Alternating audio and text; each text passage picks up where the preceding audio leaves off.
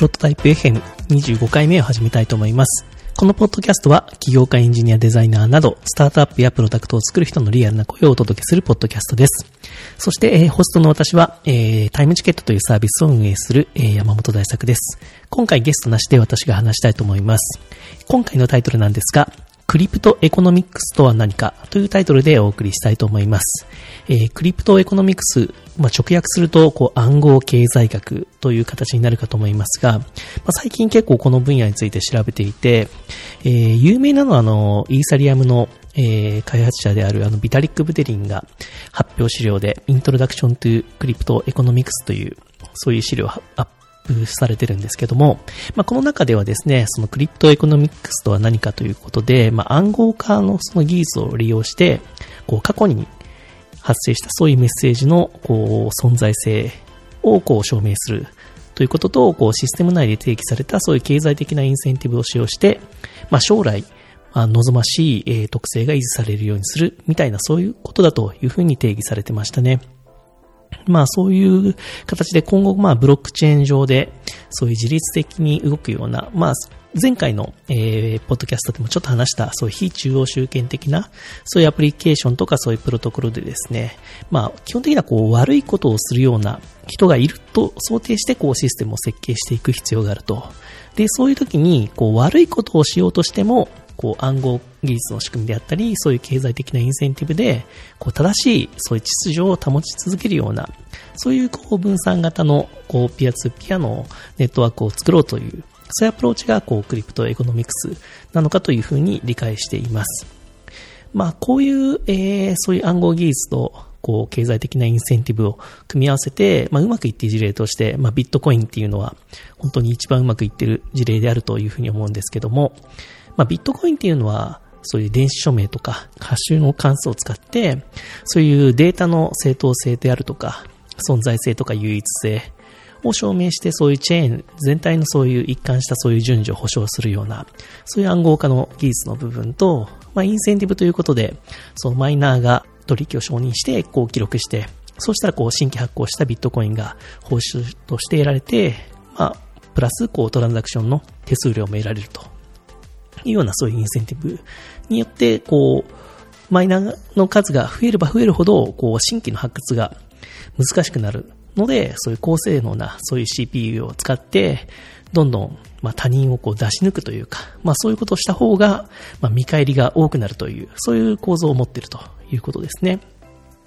ですけど、そうなるとですね、自然にこう他人をこう出し抜こうとするマイナーが多くなれば多くなるほど自然とみんなが競い合ってマイニングを行ってシステムが安定的に運用されるという、ここが非常に巧妙なそういうメカニズムになっているということですね。で、このビットコインは本当にうまく回っているんですけども、まあ、このビットコインに関してですね、こういうクリプトエコノミクス的な観点から言うと、なんか一個図があってですね、from Satoshi to Steemit という、そういう図があって、えー、横軸がこう自動化という軸で、えー、縦軸が、えー、こう size of action space という、まあ、行動空間の大きさみたいな軸があって、で、ここにプロットしてみると、ビットコインっていうのは一番こう左下の部分で当てはまるというふうにこの図ではされてるんですね。まあ、ビットコインではこう、コンピューターが意思決定を行う部分が非常に多いとそして、まあ、人間がこう行動できる余地がほとんどないというような意味で、ビットコインが左下にこうプロットされてるっていうことですね。で、横軸の軸としては、左側の方が、こう、かなり自動化されてると。自動化度が高いという、そういう図なんですけども、で、逆にですね、こう、自動化があんまりされてなくて、えー、こう、人間の行動できる範囲が多いものとして紹介されているのが、あの、スティーミットっていう、そういう、えー、ブロックチェーン上のブログといいますか、ソーシャルメディアプラットフォームがあって、このプラ、 Steemit は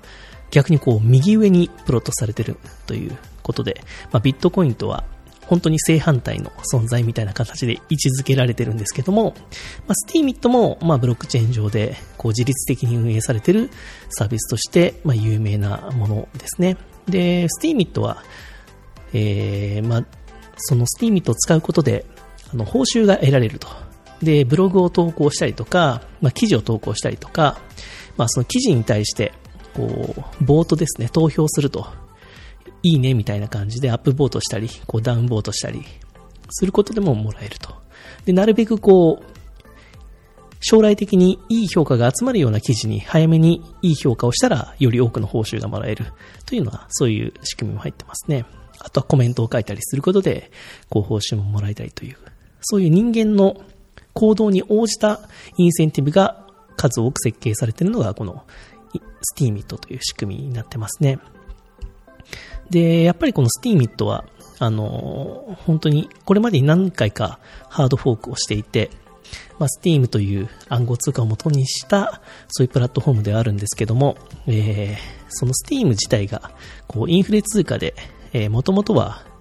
年間に100%ぐらいインフレしてたみたいなんですけども、まあ、現在ではそれが調整されて、えー、9.5%ぐらいになってたりとか、あとはその Steam っていうのをその報酬としてはですね、これちょっとわかりにくいんですけど、あの、Steam Power と Steam Dollar っていうものがあって、えー、そういう Steam が直接報酬としてもらえるんじゃなくて、Steam Power、Steam Dollar みたいな形で、その2つが50%ずつ、まあ、デフォルトだともらえるんですけども、まあ、その Steam Power を Steam に変える、その変換の割合とかも、え、過去には調整されてるみたいですね。まあ、そういった意味で、やっぱり人間の行動をインセンティブにすると、なかなかこう、最初からうまく設計できることはないのかなということをこの Steemit の事例からは、えー、伺えるわけですけども、やっぱりここが非常にこのクリプトエコノミクスの面白いところでもあるというふうに僕は思っていて、あのー、なんかこう、社会と経済をこうデザインするみたいな、なんかそんな雰囲気がこの界隈にはあるなというふうに思うんですね。あのー、従来やってるようなこう、ウェブのサービス開発とかだと、やっぱり考えるのは自分のサービスを使っているユーザーのことで、そのユーザーの反応とか使われ方を見つつ、こう、サービスを柔軟にこう、変化させていくみたいな、っていう、そういうフィードバックループを回してる人たちが多くて、まあ自分自身今はそうですけども、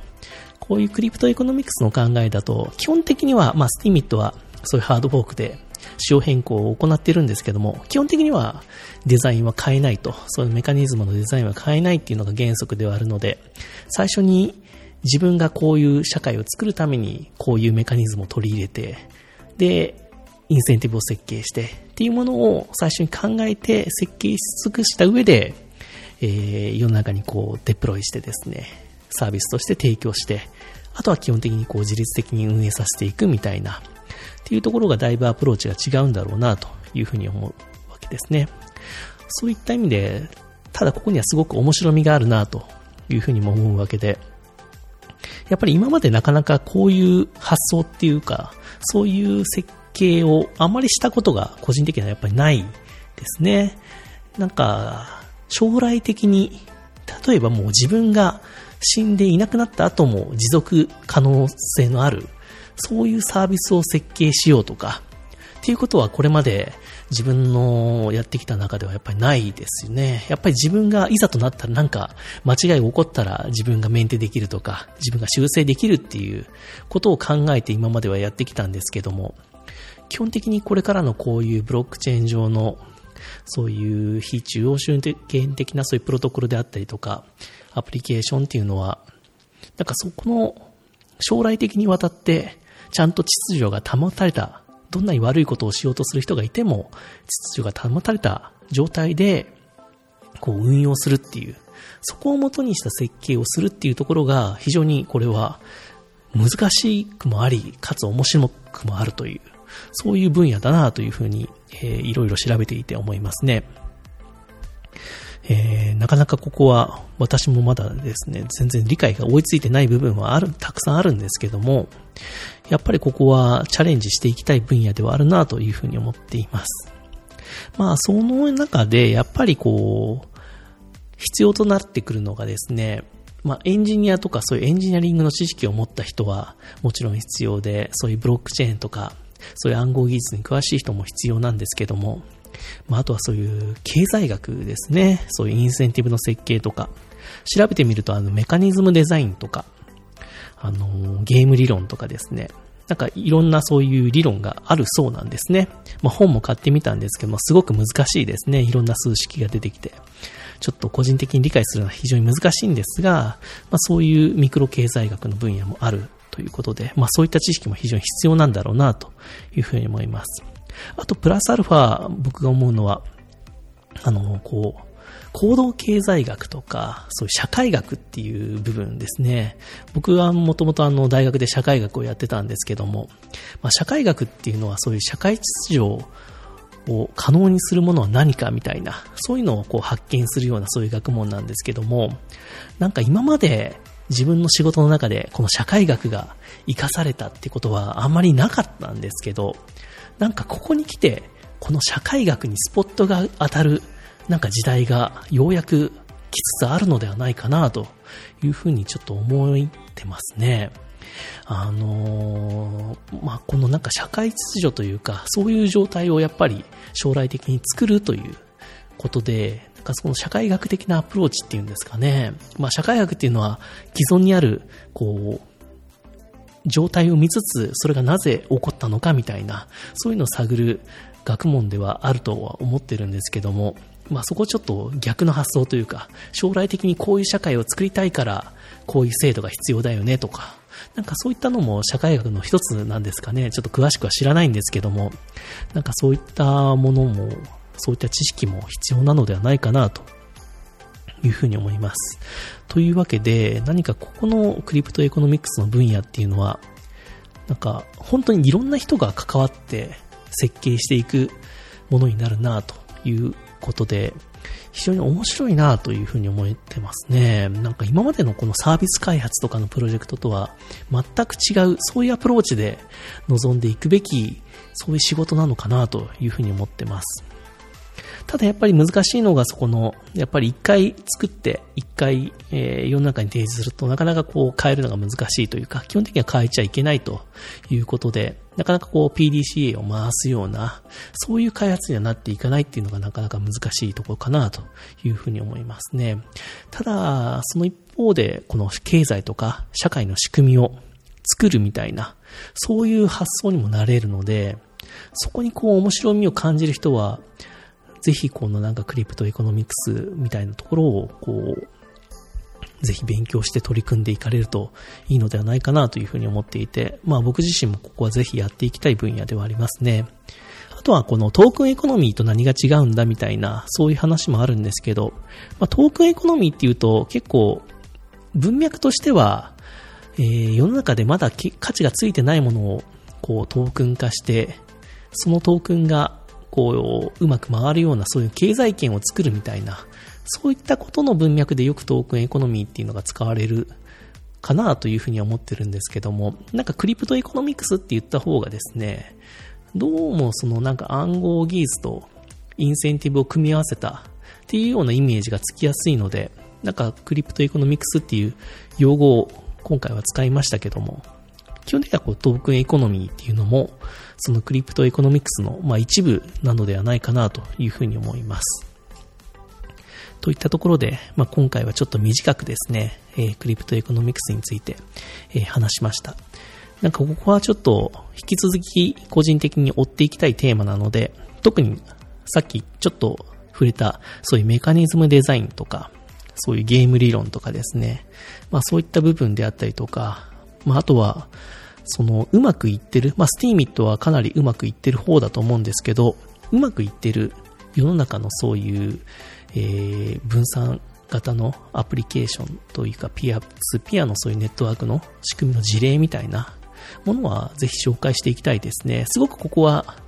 なんか社会を作る新しいアイディアの実験場所というか、こんな仕組みをよく考えたなというようなことであったりとか、あ、これは面白い仕組みだとなんかこんなことまで自動化できるんだね、みたいなことであったりとか、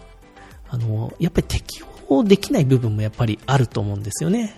完全に自立化するっていうのも。やっぱり人間がリアルで行ったことまではやっぱり、その、デジタル的に判定できないので、なんかそこの、どこまでが自立化できる範囲なんだろうか、みたいなところも、これから、えー、いろんなところで考えていかなきゃいけないし、議論していかなきゃいけないし、こう実験していかなきゃいけない分野なんだろうなというふうに思っています。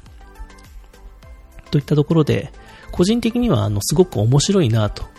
いうふうに思っていて、あのー、やっぱりサービス開発のまた新しい姿として、こういう社会の形態というか、経済の形態を考えていくっていうのも、これからのこうエンジニアというか、この開発者の一つの